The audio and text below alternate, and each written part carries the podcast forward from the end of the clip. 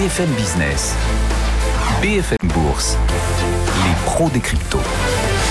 L'avenir est le seul endroit où l'on est tous certains de passer le restant de nos jours. Et la blockchain en contient une fraction. Les pros des cryptos pour vous parler des blockchains et des cryptos associés chaque vendredi sur BFM Business. Claire Balva, bonjour Claire. Bonjour. Cofondatrice de Blockchain Partner, directrice de blockchain, directrice blockchain et crypto pour KPMG France. Nicolas Chéron nous accompagne aussi le grand retour. Nicolas, bonjour. Bonjour Guillaume. Stratégiste marché pour Zone Bourse et à distance avec nous Thibaut Boutrou. Bonjour Thibaut. On est ravi de vous accueillir, de vous retrouver. Thibaut, Chief Operating Officer pour Just Mining. Vous pourrez bien sûr retrouver les principales saillies de ce rendez-vous des pros des cryptos sur notre nouveau fil Twitter consacré aux crypto-monnaies, notre fil Twitter BFM Crypto. Nicolas, vous nous direz tout à l'heure quel potentiel vous voyez sur les cryptos. D'abord quand même, les cryptos ont montré une assez incroyable corrélation au marché action ces derniers temps et encore plus depuis la dernière phase de repli. Qu'est-ce que cette corrélation nous dit sur leur fonctionnement, leur contingence et sur ce que sont les cryptos. Alors, la, grande question, je dirais, c'est est-ce que les cryptos sont un actif décorrélé, une famille d'actifs décorrélés? Est-ce que le Bitcoin peut être un actif refuge ou est-ce que c'est un actif risqué? Lorsqu'on regarde depuis 2013, en fait, depuis 8-9 ans, le marché des cryptos ne fait que monter. Mais lorsqu'on regarde depuis 2013, le marché action, lui aussi, ne fait que monter. En fait, depuis 8-9 euh, ans, les marchés sont soutenus, il y a de l'apertis pour le risque et il y a des liquidités à outrance sur les marchés, des plans de quantitative easing qui sont venus ruisseler dans les marchés, amener de la liquidité et faire monter des classes d'actifs dits risqués, qui pour moi sont d'une part donc les actions et les cryptos on avait des phases où les cryptos étaient complètement décorrélés du marché action. Mais plus on a avancé dans le temps, plus on a vu cette corrélation augmenter. Par exemple, ce qui me fait dire que le Bitcoin est un actif risqué, c'est que lorsqu'on regarde le Bitcoin et le VIX, l'indice de la peur, l'indice de la volatilité, eh bien, depuis deux ans, quand le VIX augmente, c'est qu'il y a de la peur, c'est qu'il y a de la tension, et à ce moment-là, les actions baissent et les cryptos baissent. Donc, de ce fait, je pense qu'il est concevable de dire que les cryptos sont des actifs dits risqués et donc corrélés au risque et corrélés aux indices. Ce qui est encore plus intéressant, c'est ce qui s'est passé l'année dernière. L'année dernière, vous avez eu énormément de gens qui sont rentrés sur le marché, notamment aux États-Unis. Et vous avez cinq catégories d'actifs qui sont montés et baissés tous ensemble et qui étaient les plus spéculatifs du marché américain ce sont les mêmes stocks, les fameux GameStop, AMC, mais également les IPO, les introductions boursières, les SPAC, qui sont des modes d'introduction boursière, les non-profitable tech, donc c'est-à-dire tout ce qui est tech, mm. mais qui ne rapporte pas d'argent, et les cryptos. Et en fait, l'année dernière, on a eu deux mouvements haussiers et deux mouvements baissiers sur ces cinq familles, et à chaque fois, le Bitcoin était complètement corrélé à elles. Donc le Bitcoin, en plus d'être un actif dit risqué, peut être qualifié en 2021 d'actif ultra spéculatif, puisqu'il fait partie de ces familles les plus spéculatives. D'ailleurs, l'année dernière, pour la première fois, il était peut-être moins intéressant de détenir du Bitcoin que du S&P 500. Parce que le S&P 500 a gagné 30% l'année dernière. Le Bitcoin a fait 60%, soit deux fois plus. Mais à l'intérieur même de cette année-là, le S&P 500 n'a baissé que de 4% au maximum, là où le Bitcoin a perdu jusqu'à 50%. Donc, pour un investisseur à la recherche d'un actif risqué, mais avec un drawdown relativement faible, il était pour une fois un peu plus intéressant d'être sur les indices que sur le Bitcoin. Et peut-être que cela veut nous dire que ce marché des cryptos devient mûr mature. Depuis un an, un an et demi, nous avons des entrées de flux de professionnels. Donc il y a de plus en plus de volume, la, part du gâteau est de plus en plus grosse, mais ce qu'il y a, c'est qu'elle bouge de moins en moins vite. Et de ce fait, je pense qu'on peut faire un parallèle de plus en plus important entre les indices et les actions, le Bitcoin et les altcoins.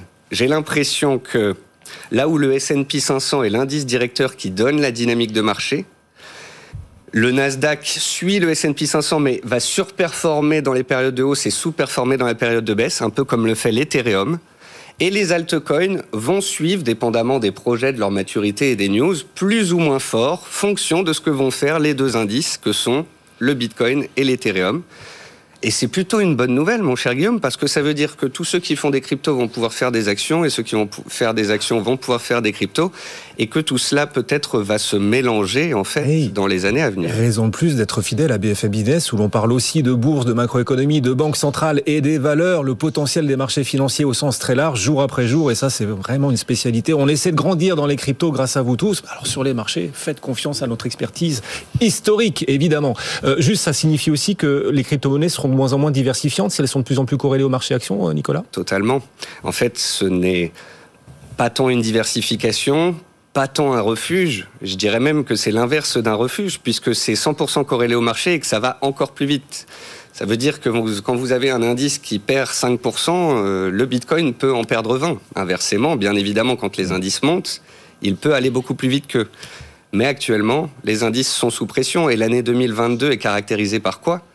Par un retrait des liquidités, par un retrait des banques centrales qui avant étaient là et intervenaient et ajoutaient de la liquidité à la moindre mmh. frayeur et qui cette année nous disent il va falloir compter sans nous.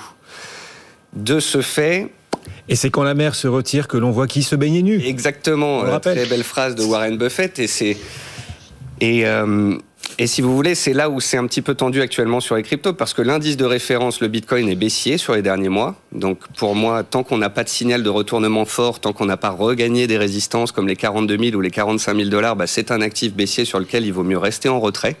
Je le répète beaucoup depuis le début de l'année, ne rien faire est une décision d'investissement. Euh, parce que bah, on ne sait pas si le Nasdaq va s'arrêter là. Si le Nasdaq perd 5-7% de plus et qu'on a une hausse du VIX et de la peur, on peut très bien voir un Bitcoin revenir en direction des 30 000 dollars. Le pire des cas étant un crack de 20% du Nasdaq qui nous emmènerait un Bitcoin sous les 30 000 dollars, ce qui en soi n'aurait rien d'exceptionnel, puisque quand on regarde depuis 2013, le Bitcoin a connu une dizaine de corrections entre 50 et 85% Là, on a juste fait 50 pour l'instant. Voilà. Donc, il, mais il reste encore de la marge, et cette marge dépendra clairement de la capacité ou non d'un indice comme le Nasdaq, qui est ces derniers jours 100% corrélé au Bitcoin, de tenir ou non. Bitcoin actuellement, à l'heure où l'on se parle 16h41 en ce 28 janvier, qui cote, qui vaut plus qu'il ne cote 37 055 dollars le Bitcoin. Sur l'Ethereum, ce que vous dites est vrai aussi. On est sur l'Ethereum à l'instant, l'Ether à 2422 dollars. Quel potentiel voyez-vous sur l'Ether, Nicolas? Bah, tant pareil comme sur le Bitcoin en fait. C'est-à-dire que si on parle de moyen long terme, parlons à notre investisseur Jean-Michel DCA, celui qui fait des achats mensuels en dollar cost average. Lui, tout va bien.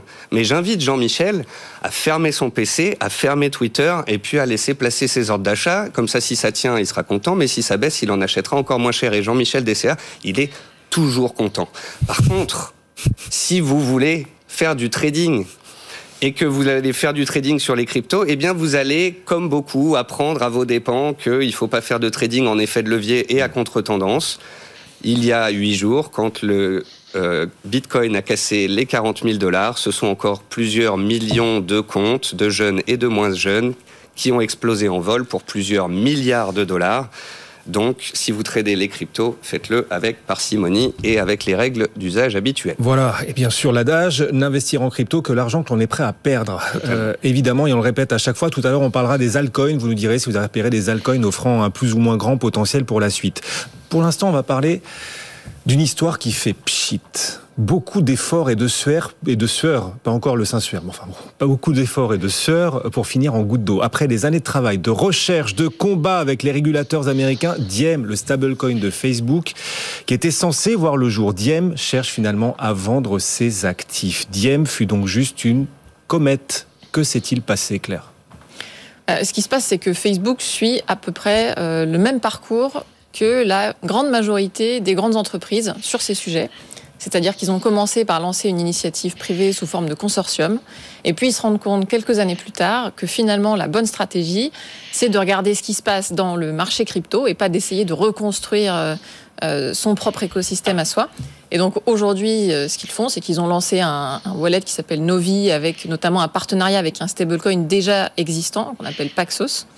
et donc ils s'orientent vers une stratégie qui je dirais, qui cible l'écosystème crypto dans son ensemble et qui n'est plus la création d'un consortium ad hoc avec des entreprises qui créeraient une sorte de blockchain privée.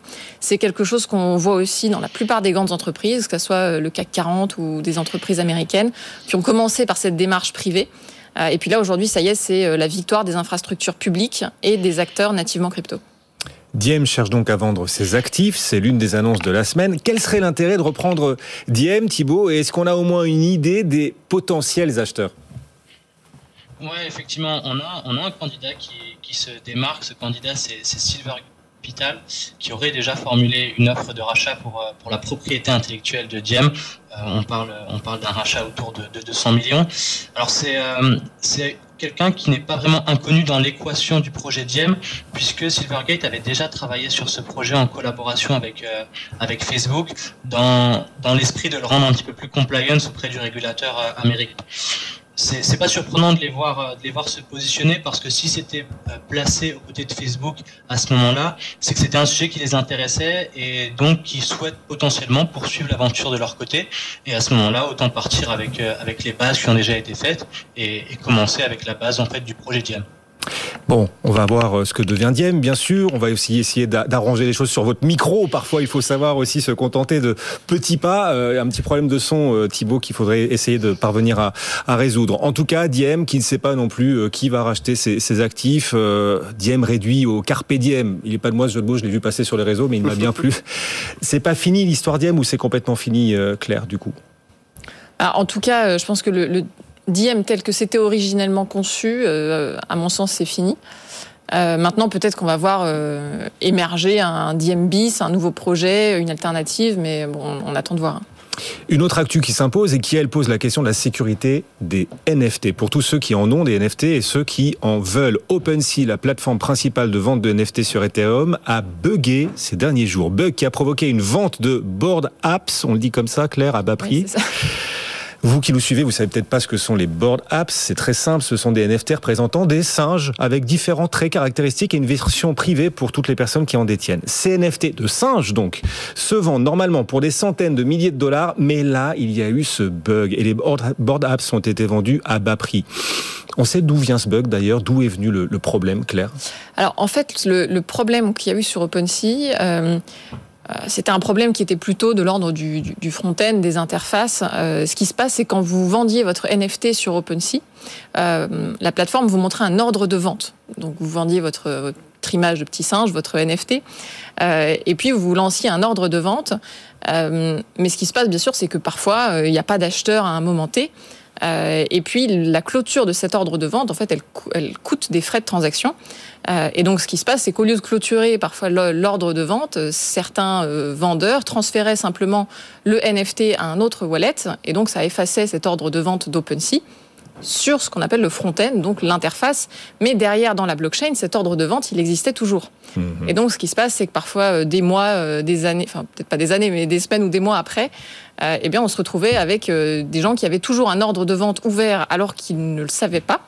Euh, et donc certains ont vu leur NFT être vendus à des prix beaucoup plus bas que ce qu'ils valent aujourd'hui, et donc forcément ils ne sont pas très contents. On l'imagine. Thibault, de votre côté, comment est-ce que vous interprétez ce bug chez, OpenSea et donc ce problème de la sécurité des NFT qui s'est posé cette semaine concernant ces NFT de singes?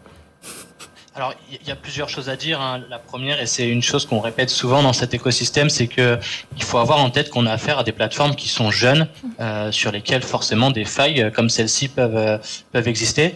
Là où c'est plus problématique euh, dans, dans, ce cas, dans ce cas précis, c'est que cette faille-là, elle avait déjà été signalée il y, a, il y a quelques semaines, elle avait été remontée, donc elle était connue.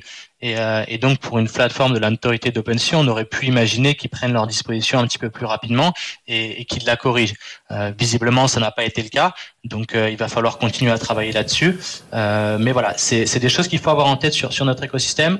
la jeunesse est, est forcément un des avantages pour, pour les et il faut qu'ils continuent à travailler et laisser du temps au temps. Donc, euh, toujours pareil, ne pas prendre de risques démesurés sur ces plateformes parce qu'on n'est pas à l'abri de ce genre de choses. Alors, je me mets à la place de ceux qui nous regardent, qui nous écoutent, qui ont des NFT ou veulent leur NFT. Comment peut-on sécuriser aujourd'hui, Claire, ces NFT pense qu'en partie, il y a un problème d'éducation quelque part, puisque euh, les personnes qui ont fait ces, ces manipulations, ces transferts, euh, s'attendaient à ce que ce, cet ordre de vente soit vraiment supprimé, puisqu'il n'apparaissait plus sur l'interface.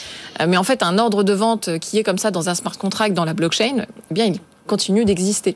Euh, et donc c'est voilà OpenSea c'est un peu défendu aussi en disant mais c'est une caractéristique aussi des marketplaces décentralisés qu'on a aujourd'hui. Euh, finalement euh, OpenSea ne, va pas euh, clôturer comme ça dans la blockchain sans l'autorisation de l'utilisateur cet ordre de vente. Et donc c'est finalement les choses sont un peu plus compliquées aussi qu'il n'y paraît. Et je pense que les utilisateurs pour eux, la meilleure manière de sécuriser leur NFT, c'est d'abord de, se renseigner et de, faire leur éducation dans ce monde-là. Euh, après, on peut imaginer bien sûr mettre ces NFT euh, sur des hardware wallets. Euh, voilà, tout, tout ce qu'on dit sur les cryptos est bien sûr valable aussi sur les NFT. Mais quand on utilise une plateforme, la meilleure manière de sécuriser ses actifs, c'est de savoir comment cette plateforme fonctionne. Avec tous ces NFT de, de singes et d'animaux qui voient le jour, toutes ces cryptos aussi à tête de chien, les pros des cryptos vont-ils devenir le rendez-vous animalier de BFM Business? La question reste ouverte et l'avenir y répondra. En tout cas, vous nous faites aussi voyager chaque semaine. On parlait il y a quelques jours du Kazakhstan. Cette fois, l'actu crypto nous emmène en Russie. Cette semaine, la Banque centrale russe a publié un document ces derniers jours pour limiter l'utilisation, le transfert et le mining des crypto-monnaies parce que pour elle, pour la Banque centrale russe, toutes ces activités crypto nuisent au système économique et à la stabilité du rouble. Faut-il prendre clair? La Banque centrale russe au pied de la lettre et rayer la Russie de la carte des cryptos non, je pense pas. Je pense qu'il faut être très prudent en fait avec ce genre d'annonces. Euh, on l'a vu avec la Chine pendant des années, avec une multiplicité d'annonces qui nous, qui nous paraissaient très radicales euh, en France. Et puis finalement, euh, la plupart de ces annonces n'étaient pas forcément véridiques, même si certaines à la fin ont bien montré que la Chine avait une politique hostile envers les cryptos.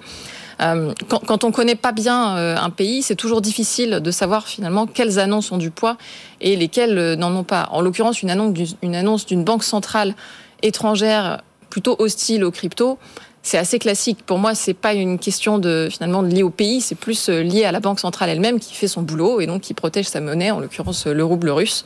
Mmh. Euh, donc avoir la banque centrale russe qui se prononce plutôt en défaveur des cryptos, rien de surprenant. Nous, quand cette annonce a eu lieu, on, on a eu des appels de journalistes qui nous ont dit est-ce que c'est ça qui fait baisser le, le prix du Bitcoin? Finalement, euh, le lendemain, on a eu une position positive de Poutine sur le sujet. Ça n'a pas forcément fait remonter le cours non plus. Oui, parce que Vladimir Poutine a pris la parole ensuite, en effet, en disant que la Russie trouve quand même des avantages significatifs dans le mining et qu'une solution entre le ministre des Finances et la Banque centrale doit impérativement être trouvée. C'est ce qu'a expliqué cette semaine Vladimir Poutine. Le mining, d'ailleurs, Thibault, ne serait-il pas en train de devenir un, un, avantage ou en tout cas un enjeu pour les pays au cœur de tensions géopolitiques comme la Russie, par exemple, dont on parlait, ou les États-Unis même? Mais de toute manière, le, minage est, euh, est, un marché sur lequel on retrouve beaucoup de, de géopolitique et c'est en ça qu'il est, qu'il est absolument passionnant. Euh, Vladimir Poutine l'a souligné, la, Russie a une carte à jouer sur ce marché parce que la, Russie a, des dispositions favorables au minage de crypto-monnaies. Alors par dispositions favorables, on entend euh, euh, des excédents d'énergie disponibles, un territoire et un climat qui est plutôt propice à cette activité. Donc c'est pas surprenant de le voir prendre cette position et de toute manière, la Russie est déjà plutôt bien placée sur la cartographie des acteurs du minage puisqu'ils sont en troisième position derrière les États-Unis et le Kazakhstan. Donc, il est peu probable, enfin, il est pas peu probable plutôt qu'on assiste à une bataille qui va se livrer encore une fois entre les États-Unis et la Russie sur euh, sur cette bataille de qui détiendra le plus de puissance de minage. Surtout que le Kazakhstan connaît actuellement des, tensions au niveau de son pays, donc il est il est possible que des mineurs kazakhs euh, se relocalisent euh, et géographiquement la Russie est le territoire le, le, plus proche. Donc on va pouvoir peut-être assister à une nouvelle bataille entre entre la Russie et les États-Unis sur la question du minage. Le minage aussi au cœur de ces enjeux géopolitiques peut-être de plus en plus. Nos, téléspectateurs, nos auditeurs, vos fidèles aussi, euh, nous suivent régulièrement, ils nous interrogent, nous interpellent. Beaucoup réagissent euh, aussi à euh, cette actualité autour de la plus grande plateforme d'achat, de vente, d'échange de crypto-monnaies au monde. C'est Binance. Binance qui fait l'objet d'une enquête de Reuters, figurez-vous. Enquête selon laquelle Binance aurait participé à du blanchiment d'argent pour ses utilisateurs. On imagine les nombreux particuliers présents sur Binance légitimement mal à l'aise. Cette enquête fait néanmoins référence, Thibault, à l'ancien système de fonctionnement de Binance et on peut se rassurer en se disant que ce système-là a été réformé depuis?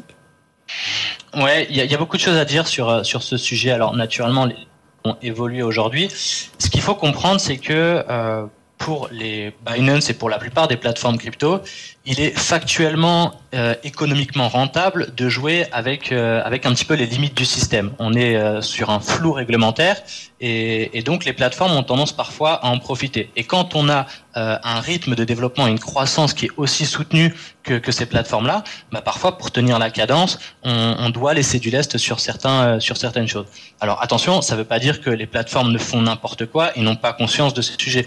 Bien au contraire, la plupart ont déjà beaucoup de process qui sont mis en place, mais euh, la jeunesse de la réglementation fait que euh, il y avait un flou qui leur permettait de, les exploiter. Aujourd'hui, en 2021, les cryptos ont été mis sous le, le, feu des projecteurs. Binance a été pas mal chahuté par les régulateurs, et donc naturellement, ils ont dû comme beaucoup d'autres plateformes crypto, montrer de plus en plus patte blanche et se formaliser avec la réglementation en vigueur. Euh, mais aujourd'hui, les cadres réglementaires ne sont pas toujours adaptés aux activités de ces plateformes-là. Euh, la preuve en est, hein, si on prend le cadre français qui aujourd'hui euh, fait, fait office parfois d'exemple en disant que c'est un des cadres les plus aboutis d'un point de vue réglementaire, mais aujourd'hui, ni Binance, ni Kraken, ni Swissborg, ni Coinbase, ni les plus gros acteurs de la planète ne sont enregistrés sous ce cadre-là. Donc il faut peut-être se poser des questions aussi à, ce, niveau-là. Et là où moi je voulais attirer aussi l'attention, c'est qu'on a tendance à stigmatiser euh, les acteurs crypto sur ces sujets-là. Il faut pas oublier que dans la finance traditionnelle, là où on a un cadre réglementaire qui pour le coup est bien existant euh, et bien connu des acteurs historiques, on voit pour autant des banques payer des sommes pharaoniques chaque année pour des sujets de blanchiment d'argent. Bon, le débat est ouvert, Pierre est lancé. Entre-temps, Binance a réactivé les virements SEPA quand même sur sa plateforme. C'est le signe qui sont aujourd'hui donc de plus en plus régulés quand même et qui pourraient peut-être potentiellement un jour obtenir le statut PSAN en France alors, Claire. les virements, c'est pas c'est pas forcément le signe d'une régulation plus stricte, c'est surtout le signe qu'un prestataire a accepté de remettre en place les virements pas ce que la plupart des prestataires refusaient de faire jusqu'alors avec Binance. Donc, c'est pas forcément lié. Euh, même si effectivement Binance est soumis à, une, je dirais, des pressions des régulateurs qui sont de plus en plus fortes. Euh, et on a vu d'ailleurs un certain nombre de déménagements hein, du siège social de la plateforme dans les dernières années. Euh, donc, donc, on voit bien que Binance commence à être à être coincé et à se retrouver dans une situation où euh, ils, ils vont dans un pays, ils essayent de jouer le jeu tout en ne jouant pas le jeu, et puis ça ne marche pas, ils vont dans un autre pays, ils réessayent. Donc on va probablement à un moment arriver au bout du système, et donc forcément Binance doit mettre en place un certain nombre de, règles de ce qu'on appelle le KYC, donc c'est la manière d'identifier les acheteurs sur la plateforme. Alors après, est-ce qu'ils auront leur label PSAN euh, mmh. Voilà, ça, je, je, ne travaille pas à l'autorité des marchés financiers, donc je ne veux pas, me, proposer, je veux pas me, me, positionner sur le sujet.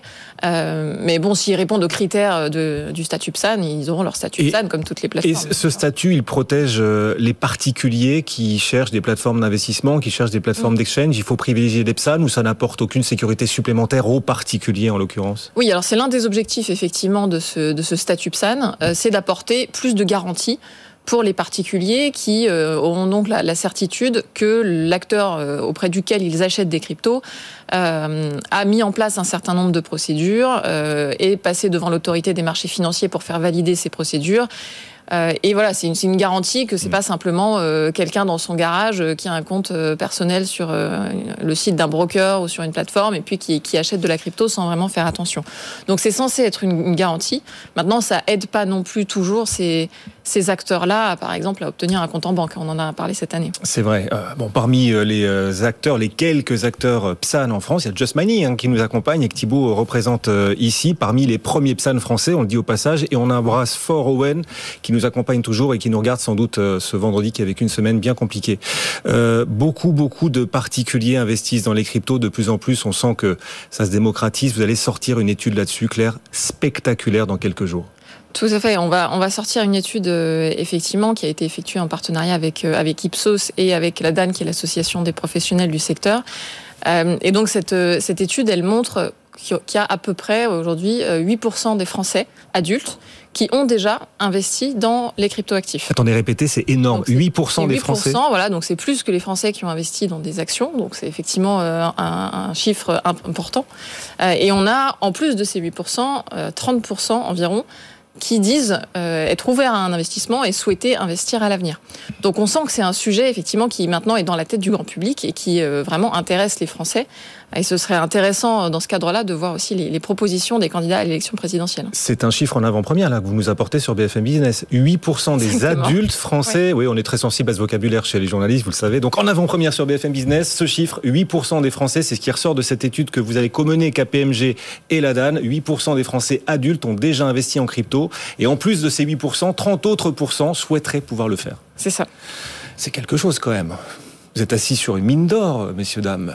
Nicolas, vous vous, y, vous vous êtes mis, vous aussi, au crypto, il y a combien? Il y a deux ans, un truc comme deux ça? ans, à peu près, Deux ans à peu près, voilà. Vous êtes déjà très suivi, justement, pour essayer d'anticiper les mouvements de marché, les mouvements des prix euh, sur euh, ces différents actifs. On a parlé tout à l'heure du Bitcoin, de l'Ether. Il y a aussi tous les altcoins. Est-ce que vous voyez les altcoins offrant un potentiel particulier, là, pour la suite? Alors, tout à l'heure, on a fait un parallèle entre euh, le Bitcoin et les indices et les altcoins et les small caps. En fait, vous avez l'indice directeur, donc Bitcoin, Ethereum, qui vont donner le là. Et puis ensuite, vous avez 15 000 autres cryptos. Là-dedans, euh, beaucoup d'altcoins volatiles. Alors, il y en a des liquides, illiquides, euh, certains volatiles, certains qui suivent le Bitcoin. Moi, ce qui m'intéresse, c'est de noter ceux qui sont le plus haussiers à long terme et le plus réactifs sur leur support dès que le Bitcoin se reprend. Je m'explique, l'année dernière, il y avait des périodes où le Bitcoin montait seul, et ensuite, on avait ce qu'on appelait la alt season. C'est une période où le Bitcoin se calme et où les altcoins prenaient le relais. Mais il y a une troisième type de période qui est une période d'aversion au risque où en fait tout baisse de concert. Eh bien, actuellement pour moi, Bitcoin et altcoin sont dans cette partie risque sous pression. Donc en fait, on va attendre que l'indice directeur, le Bitcoin, nous donne le là et marque un vrai creux en parallèle du Nasdaq puisqu'ils sont désormais totalement corrélés. Et une fois que ces deux grands indices nous auront dit qu'on est de retour un peu sur la croissance et la spéculation, on pourra à ce moment-là s'intéresser à certaines cryptos comme Phantom ou Cosmos qui récemment ont montré une belle solidité et des belles réactivités. Merci à tous les trois de nous avoir accompagnés. Les pros des cryptos chaque vendredi. Fluctuat Nek Mergitour, ça c'est un message pour Owen. À très bientôt. Nicolas Chéron nous accompagnait, stratégiste marché pour euh, Zone Bourse. Thibaut Bautrou à distance. Merci Thibaut nous avoir accompagnés aujourd'hui depuis vos bureaux de Just Mining. Claire Balva, bien sûr, chaque vendredi avec nous, cofondatrice de Blockchain Partner, directrice blockchain et crypto de KPMG France. Et donc cette étude apparaître avec l'ADAN. Ce sera en février, Claire, c'est ça C'est ça. Sur la démocratisation, la popularisation à vitesse grand V des crypto-monnaies en France. À très bientôt. Bon retour, les amis. Bon week-end. Le CAC 40, toujours en baisse, le CAC. Dans un instant, on va en reparler justement de ses perspectives de marché, le S&P, le Nasdaq aussi, Wall Street. Bien sûr, c'est notre dada sur BFM Business. Quelle perspective et potentiel en bourse Rendez-vous dans moins de deux minutes pour essayer de le savoir. À tout de suite. BFM Bourse, vos placements, nos conseils sur BFM Business.